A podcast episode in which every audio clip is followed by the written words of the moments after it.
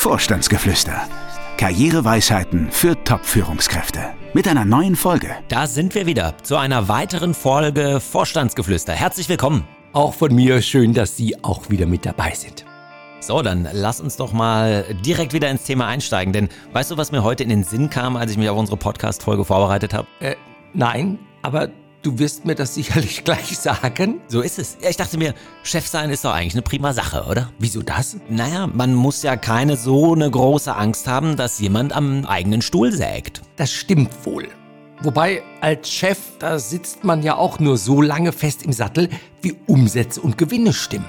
Wobei man als geschäftsführender Gesellschafter, als Inhaber, du zum Beispiel, es ja nochmal besser hat. Ja, obwohl da müssen auch Gewinne und Umsätze stimmen, denn ansonsten wird es nicht nur schwierig, sich selbst auf Dauer zu motivieren, sondern vor allem auch gute Mitarbeiter an sich zu binden. Denn ich meine, wer arbeitet schon gerne für ein Unternehmen, das permanent an der Pleite vorbeischrappt? Aber heute geht es ja um die Frage, wie fest sitzt man eigentlich im Sattel und woran erkennt man als Chef, dass der eigene Stuhl ja zu wackeln beginnt? So ist es.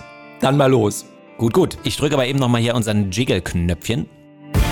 Er ist Coach, erfolgreicher Autor und seit mehr als 20 Jahren berät er Topmanager. Jetzt gibt Dr. Daniel Detambell im Gespräch mit Fabian Hannen Einblick in Themen und Trends auf Führungsebene. Sie hören Vorstandsgeflüster. Karriereweisheiten für Top-Führungskräfte.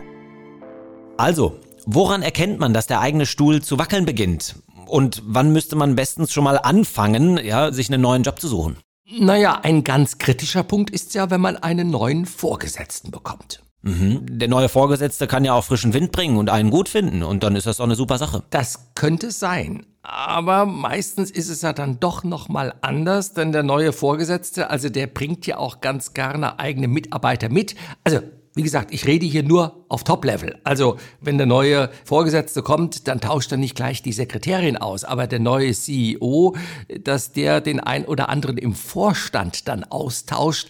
Also diese Wahrscheinlichkeit ist sehr groß und deswegen könnte das brenzlig werden. Ich meine, das ist schon so eine Gefahrensituation. Neuer Vorgesetzter. Auf der anderen Seite muss man auch sehen, mindestens genauso gefährlich, glaube ich, wenn man mal eine heftige Auseinandersetzung mit dem Inhaber hatte.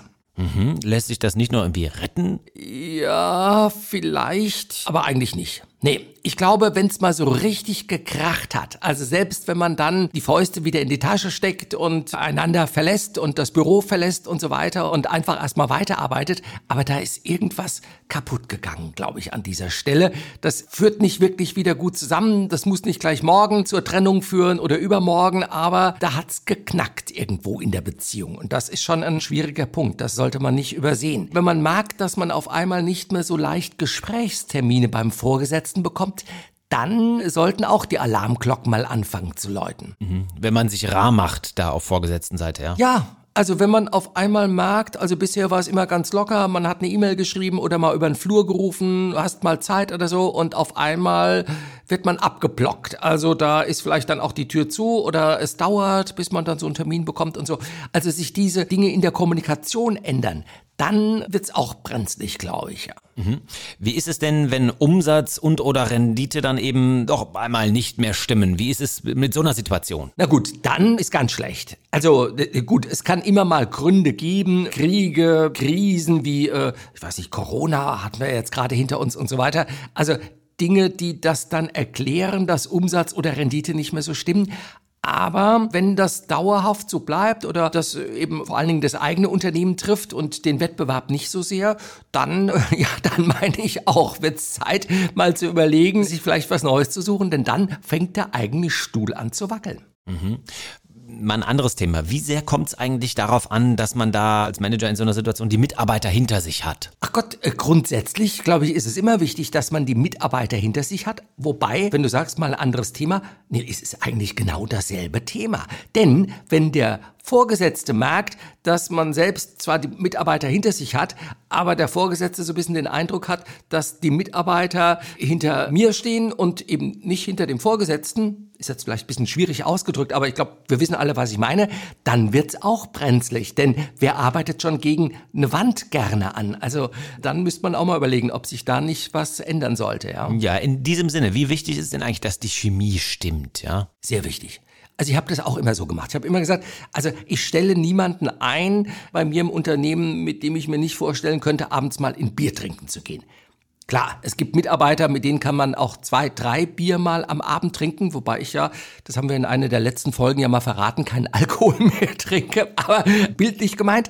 Und es gibt auch Mitarbeiter, mit denen trinkt man vielleicht nur ein Bier mal. Aber ich glaube, die Chemie insgesamt muss stimmen, denn man möchte doch irgendwie freudvoll in den Job gehen und man möchte tagsüber ein gutes Gefühl haben. Und wenn man dann, ach Gott, jemanden sieht und denkt, oh Gott, der schon wieder und hoffentlich geht er mir nicht auf den Nerv und dann, ach nee und so. Also das will man nicht. Chemie ist wichtig. Und dann ist es ja vermutlich auch noch nicht ganz unwichtig, dass da ein Vertrauensverhältnis da ist, oder? Unbedingt.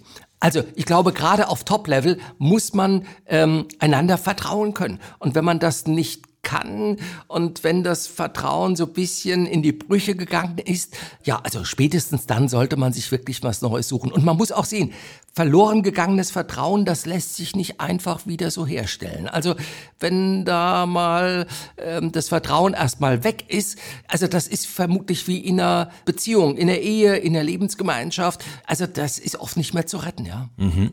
Unter dem Aspekt, der Stuhl wackelt, ja, oder angesägtes Stuhlbein, Gibt es Positionen, die so riskant sind, dass du sie erst gar nicht antreten würdest oder davon abraten würdest? Ja, die gibt's. Also, wenn man zum Beispiel geholt wird, um als Nachfolger des geschäftsführenden Gesellschafters eingearbeitet zu werden. Das ist ein Riesenproblem.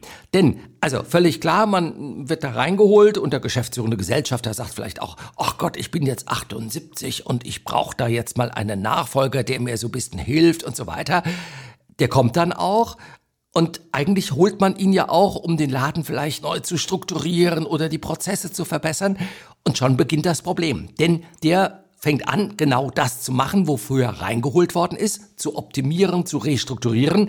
Das sieht aber der geschäftsführende Gesellschafter auf einmal nicht als Fortschritt, sondern mehr oder weniger immer mehr als Kritik an seinem eigenen Lebenswerk. Und dann, ja, dann wird's schwierig. Also, das ist zum Beispiel so eine Position, da würde ich sagen, Achtung, schwierig, schwierig. Sollte man wirklich gut überlegen, ob man die Position überhaupt antritt. Okay, nochmal zurück zum Thema. Verstehe ich dich recht? Du sagst, wenn der Stuhl wackelt, sollte man nicht darauf hoffen, dass sich alles wieder einrenkt. Naja, also natürlich sollte man nicht bei jeder Kleinigkeit Reis ausnehmen. Aber bei ernsthafteren Sachen, bei Streitigkeiten, wenn das Vertrauen weg ist oder die Chemie eben nicht mehr stimmt, wenn man sich auseinandergelebt hat, so will ich es mal sagen, dann wird es vielleicht doch Zeit, dass man mal die Augen und Ohren offen hält und sich was Neues sucht. Ich kann es nur wiederholen. Es ist wie in einer Beziehung, wie in einer Ehe. Wenn man erstmal merkt, dass es nicht mehr so läuft, dann ist es nur noch eine Frage der Zeit, bis es eben auseinandergeht. Was kann man denn in einer solchen Situation tun? Naja, wie ich eben sagte, also zum einen nicht nur darauf hoffen, dass sich das schon wieder einrenkt, zum Zweiten nicht warten, bis sich die Fronten weiter verhärten oder sich die Situation so verschärft, dass es gar nicht mehr geht. Nein, man sollte sich, glaube ich, rechtzeitig was Neues suchen. Denn das braucht ja auch Zeit. Das muss man auch sehen. Ja. Mhm. Und naja, wir haben ja auch noch einen anderen Teil hier. Die Weisheit, die du uns heute mitgebracht hast, die passt ja, glaube ich, auch ganz gut zu diesen Überlegungen. Die philosophische Erkenntnis. Das stimmt. Das Zitat, das ich heute ausgegraben habe, stammt aus dem chinesischen Buch der Geschichte.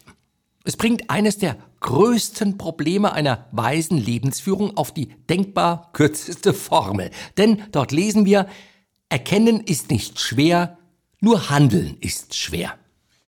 Ja, im Grunde genommen genau das, was wir heute hier überlegt haben. Viele erkennen durchaus, dass es schwierig wird, dass der eigene Stuhl zu wackeln beginnt, dass man sich womöglich auch einen neuen Job suchen sollte, aber sie lassen dieser Erkenntnis keine Taten folgen.